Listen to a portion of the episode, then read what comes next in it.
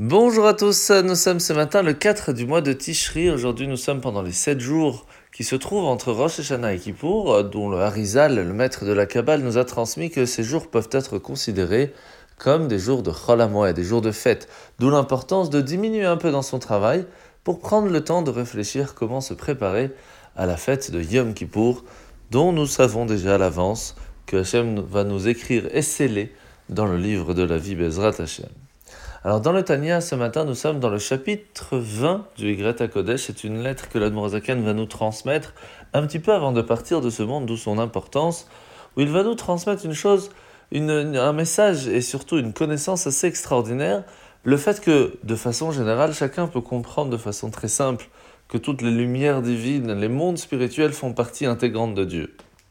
Mais cela n'est pas suffisant.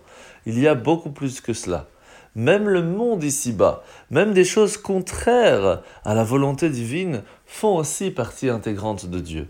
Comment cela est-il possible que lorsqu'il y a un processus de cause à effet, que Hachem a en fin de compte créé le monde, le monde ici-bas ne ressent pas qu'il est présent, que c'est lui qui nous a créés? La réponse se trouve dans la création du monde. La création du monde s'est faite à partir du néant. La différence qu'il y a entre les mondes spirituels et le monde physique est tellement grand qu'on ne peut pas parler ici de cause à effet, ce qui fait que nous ne pouvons pas ressentir Dieu de façon simple en vivant dans un monde physique. Et c'est la grande chance que nous avons, car cela nous permet en fin de compte de pouvoir travailler à la émouna, à la foi, et réussir grâce à la sagesse de la Torah à ressentir que Dieu se trouve à côté de nous à chaque instant et nous aide à avancer. La mitzvah de ce matin, c'est la mitzvah négative numéro 262.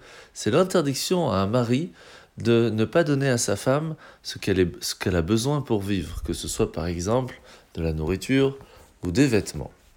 La paracha de la semaine, nous sommes aujourd'hui la parachat Azinu, où euh, Kadosh Baruch Dieu va demander à Moshe de rappeler au peuple juif que lorsqu'ils allaient se trouver en terre d'Israël et qu'ils allaient continuer à écouter la voix de la Torah, eh bien il leur donnera une richesse extraordinaire que l'on a pu voir dans l'histoire au temps du roi Salomon lorsqu'il y avait vraiment une richesse vraiment phénoménale pour tout le monde. Mais de faire très attention, car cela pourrait être un défi, un défi parce que on aurait pu à un certain moment oublier de soutenir judaïsme, oublier l'étude de la Torah, oublier même l'accomplissement des mitzvot, et Chaz Shalom arriver à un niveau de dégradation spirituelle très bas. D'où ce défi qu'il se trouve entre le défi de la pauvreté et le défi de la richesse.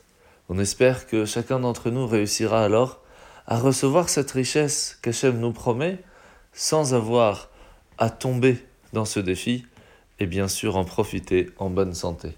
En vous souhaitant de passer une très bonne année et bien sûr avec beaucoup de santé, beaucoup de richesse, beaucoup de nachat de nos enfants et tout cela avec la joie et le bonheur. Shana Tova cas, demain.